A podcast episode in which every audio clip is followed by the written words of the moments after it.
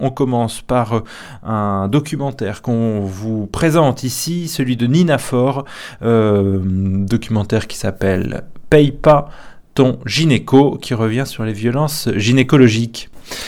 Nina Fort, bonjour. Tu es réalisatrice, co-auteur notamment de Hollande, DSK, etc. avec euh, Julien Brigot, Pierre Carl et Aurore Van Opstal, qui était un doc sur l'élection présidentielle de, de 2012 et la victoire de Hollande. Cette fois-ci, euh, tu t'attaques à, un autre morceau avec un nouveau documentaire que tu produis actuellement. Euh, ça s'appelle Paye ton gynéco. Ça parle plus du tout d'élection présidentielle, mais de violence gynécologique. Pourquoi ce film? Depuis euh, quelques temps, on a une vraie, je pense, prise de conscience de, de, de, des violences que subissent les femmes et des violences qui sont faites au corps des femmes dans différents domaines. Hein, ça n'a échappé à personne. Mais la, réflexion sur la gynécologie a commencé un peu plus tôt, vers 2015, quand il y a eu euh, euh, la dénonciation de touchés vaginaux non consentis sur des patientes endormies au CHU de Lyon, notamment. Euh, et depuis ce moment-là, je pense qu'il y a un mouvement, de fond euh, qui remet en question euh, l'accès au corps des femmes euh, en gynécologie, c'est-à-dire cette idée que finalement la façon dont se font les examens et, la position des gynécologues par rapport à ces examens ne prend pas en compte, enfin voilà, la, symbolique et le consentement des femmes. Donc c'est un sujet qui m'a touché beaucoup personnellement et beaucoup de gens autour de moi par expérience et du coup on a décidé d'essayer d'en faire un, court métrage. Alors, euh, pour une, euh, alors j'imagine que pour les femmes violences gynécologiques, ça peut parler assez facilement. Pour les hommes qui sont rarement présents lors des rendez-vous euh, euh, de suivi gynécologique, ça parle peut-être moins. Ça veut dire quoi, violence gynécologique? Les violences gynécologiques, ça peut être différentes choses. Ça peut être à la fois des remarques déconsidérantes, des propos jugeants. ça peut être des gestes non consentis, c'est-à-dire le fait de poser un spéculum sur une patiente, spéculum, ce qui permet d'observer le col de l'utérus à l'intérieur du vagin, je précise, mais euh, de poser un spéculum euh, sur une patiente sans, sans son consentement ou de faire des gestes sur cette zone qui peut être très sensible sans avoir prévenu, de être dans le refus de la douleur et ça peut aller jusqu'aux agressions sexuelles qui sont malheureusement présentes aussi. Donc c'est tout un, c'est un mot qui regroupe tout un, tout un un panel de comportements, mais qui vont dans le même sens euh, euh, de, de, déni, de mépris et de, ouais, de, du corps des femmes. Euh, pareil sur, les, les, les, choses que euh, toute une grande partie de la population, euh, surtout masculine, n'ont pas conscience. On, on, aperçoit sur l'affiche, alors peut-être provisoire, je ne sais pas, de, de, du documentaire que tu réalises, Paye pas ton gynéco, deux ciseaux. Qu'est-ce que c'est que ces ciseaux? justement des spéculums en fait. C'est cette espèce de, de, de, de, que là qui sur l'affiche sont pointés comme deux pistolets en fait ou, euh, ou comme des objets menaçants qui sont ce qu'on va introduire dans le vagin des femmes pour écarter les parois et accéder au col de l'utérus. Et euh, je pense que c'est une symbolique importante parce que cet objet-là, qui est finalement devenu, je pense, une, une, enfin, un passage non questionné, un peu obligatoire pour les femmes lors de l'examen gynécologique, la pose du spéculum. Euh, justement, dans le film, on essaye de mener une, une réflexion parce que euh, j'ai découvert récemment que, enfin, lors de, des entretiens avec les gynécologues, il n'y a pas forcément d'examen vaginal à faire, notamment pour les represcriptions de pilules. Et euh, il y a un peu une, façon de de, toujours vouloir euh, examiner les femmes ou de toujours les examiner, euh, même à des moments où c'est pas forcément nécessaire. Donc, je pense qu'il y a une, peut-être une redéfinition à faire pour que entre les patientes et les gynécologues, pour que la, profession euh, euh laisse plus d'autonomie et de marge aux femmes pour pour pour qu'elles pour qu'elles y aillent enfin, sans avoir, sans savoir qu'on va leur imposer des gestes dont elles n'ont pas forcément envie. Euh, comment s'est construit ce, documentaire euh, en, cours de façonnage, on le rappelle Oui, il est en cours de montage. Euh, ce documentaire, là, je l'ai. En fait, c'est un. À la base, euh, j'étais en train de préparer mon prochain film qui traite du plaisir féminin.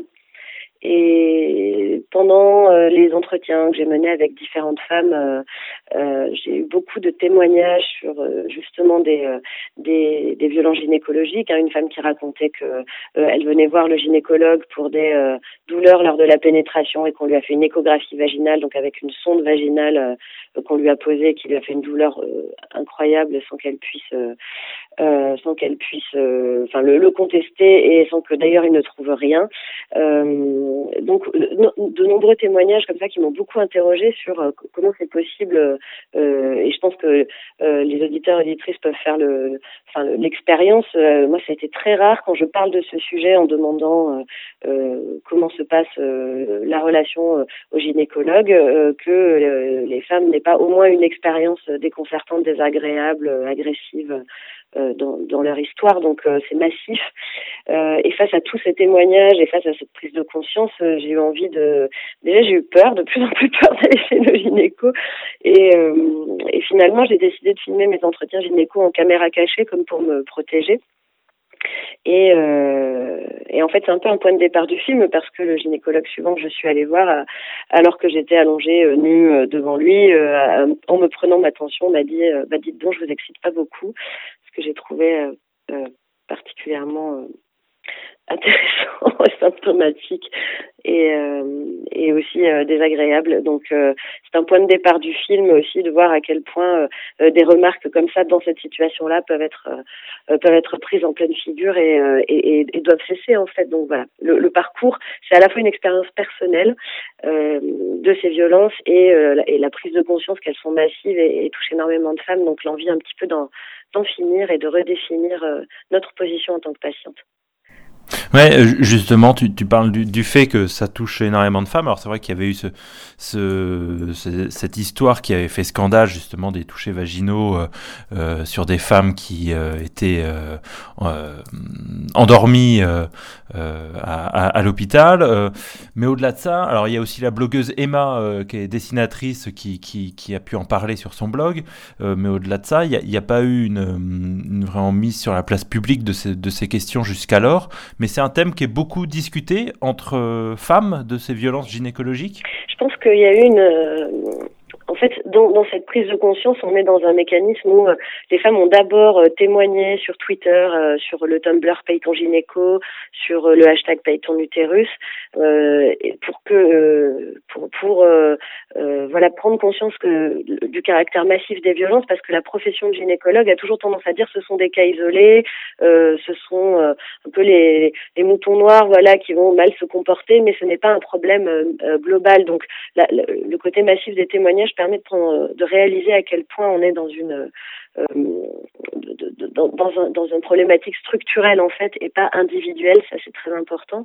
Euh, et il y a eu aussi quand même le livre noir de la gynécologie qui est sorti euh, l'été dernier, qui a beaucoup fait parler dans le milieu de la gynécologie, euh, notamment les représentants des gynécologues euh, ayant des propos et contre-attaquant ce livre mais qui est un livre aussi de témoignages euh, sur euh, sur euh, les violences gynécologiques et les violences lors de l'accouchement qui sont aussi qui ont un nom spécifique qui sont les violences obstétricales et qui sont massives et nombreuses également. Donc je crois qu'on est dans une période où on est dans une tentative de redéfinition de, du rapport de la gynécologie aux patientes avec euh, euh, des représentants de la profession qui devraient prendre le chantier à bras le corps et décider de euh, réfléchir à comment est enseigné le rapport euh, médecin-patient lors des formations, comment réfléchir à, à, à ce que signifie l'examen gynécologique pour celles qui le, qui le vivent, enfin celui ou celle, hein, il y a aussi des personnes trans qui, qui vont chez le gynécologue.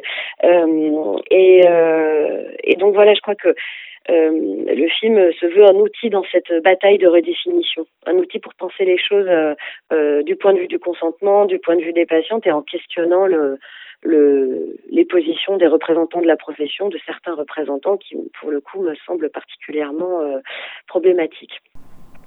Tu questionnes aussi du coup ces, violences obstétricales euh, lors de l'accouchement? On pense notamment à l'épisiotomie, euh, euh, dont des statistiques là sont ressorties récemment. Je crois que c'est plus, d'un tiers des accouchements se passent avec une épisiotomie, alors que elle serait pas nécessaire à, à, chaque coup. Est-ce que c'est quelque chose que tu questionnes également dans ton documentaire? Non, ce, court métrage se, centre, se, centre sur la question de l'examen gynécologique. vraiment, je crois que c'est mon sujet sur les violences obstétricales, il y a des femmes qui font un travail extraordinaire. Il y a Marie-Hélène Lahaye qui a sorti un livre Accouchement, les femmes méritent mieux. Il y a euh, Mélanie Deschalottes aussi qui en a beaucoup parlé dans son livre noir de la gynécologie. Et je crois savoir que la réalisatrice Ovidie fait un film, euh, prépare un film sur ce sujet-là spécifiquement.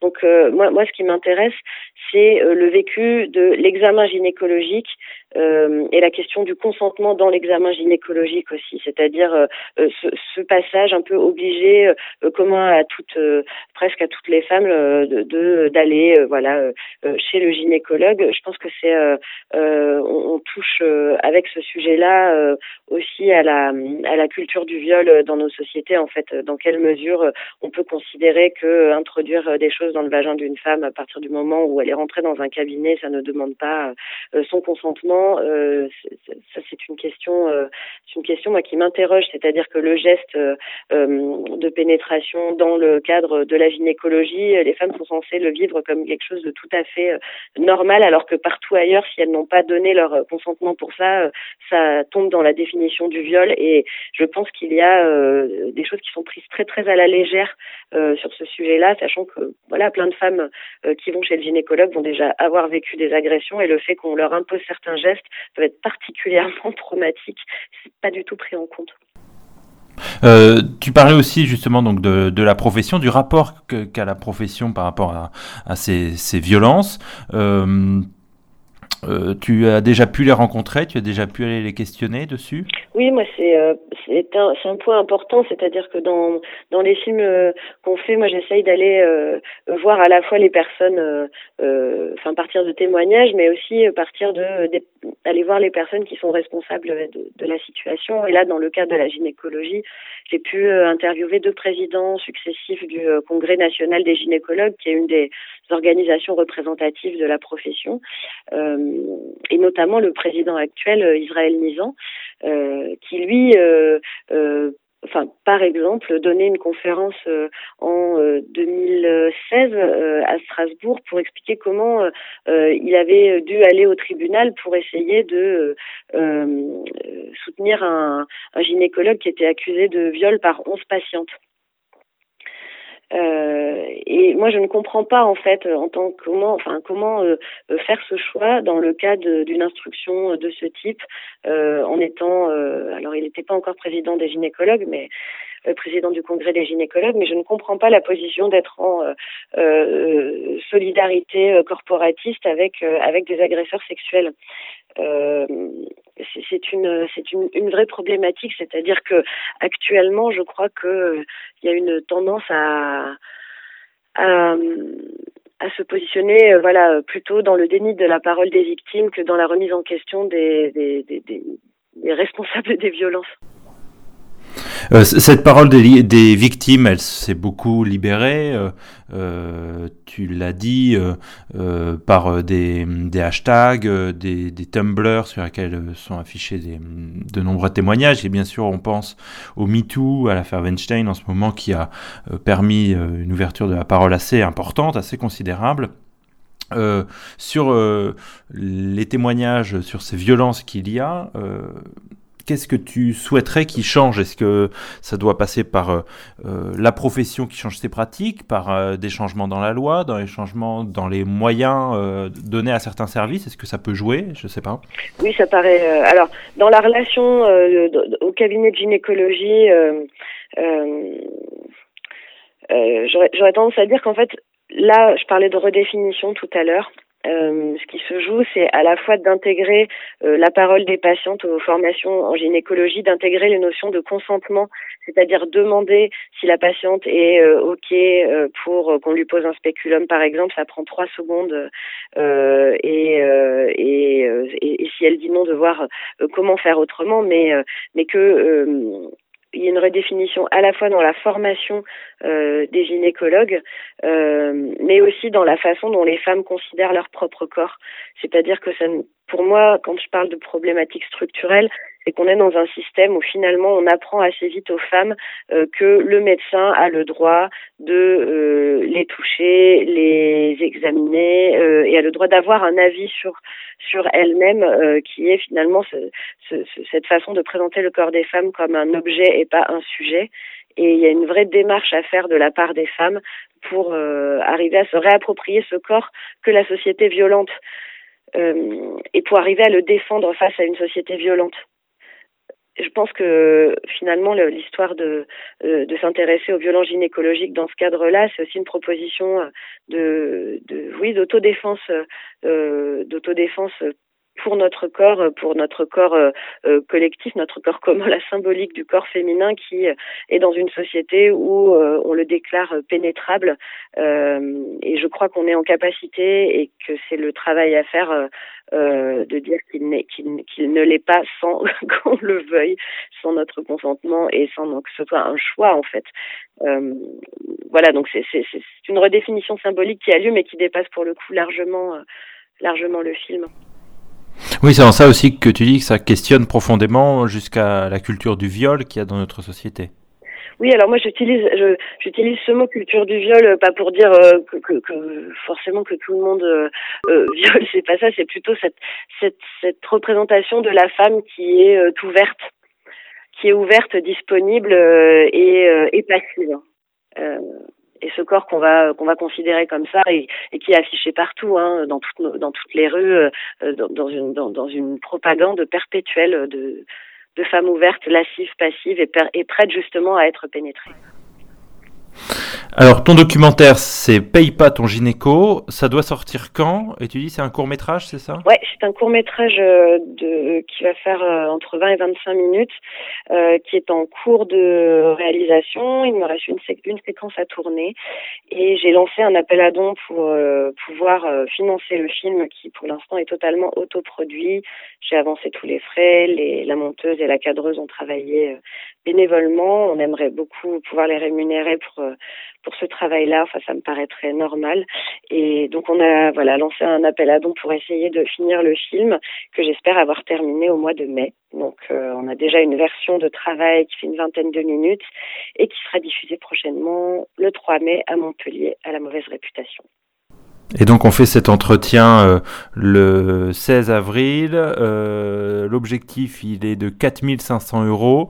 Il y en a 1600 déjà récoltés. Et ce que tu précises, c'est que euh, là, tu, l'as dit, mais tu donnes pas les montants que tu as investi directement pour mettre pour ce film. C'est que tu as mis 1000 euros de ta poche euh, pour arriver à, faire ce film.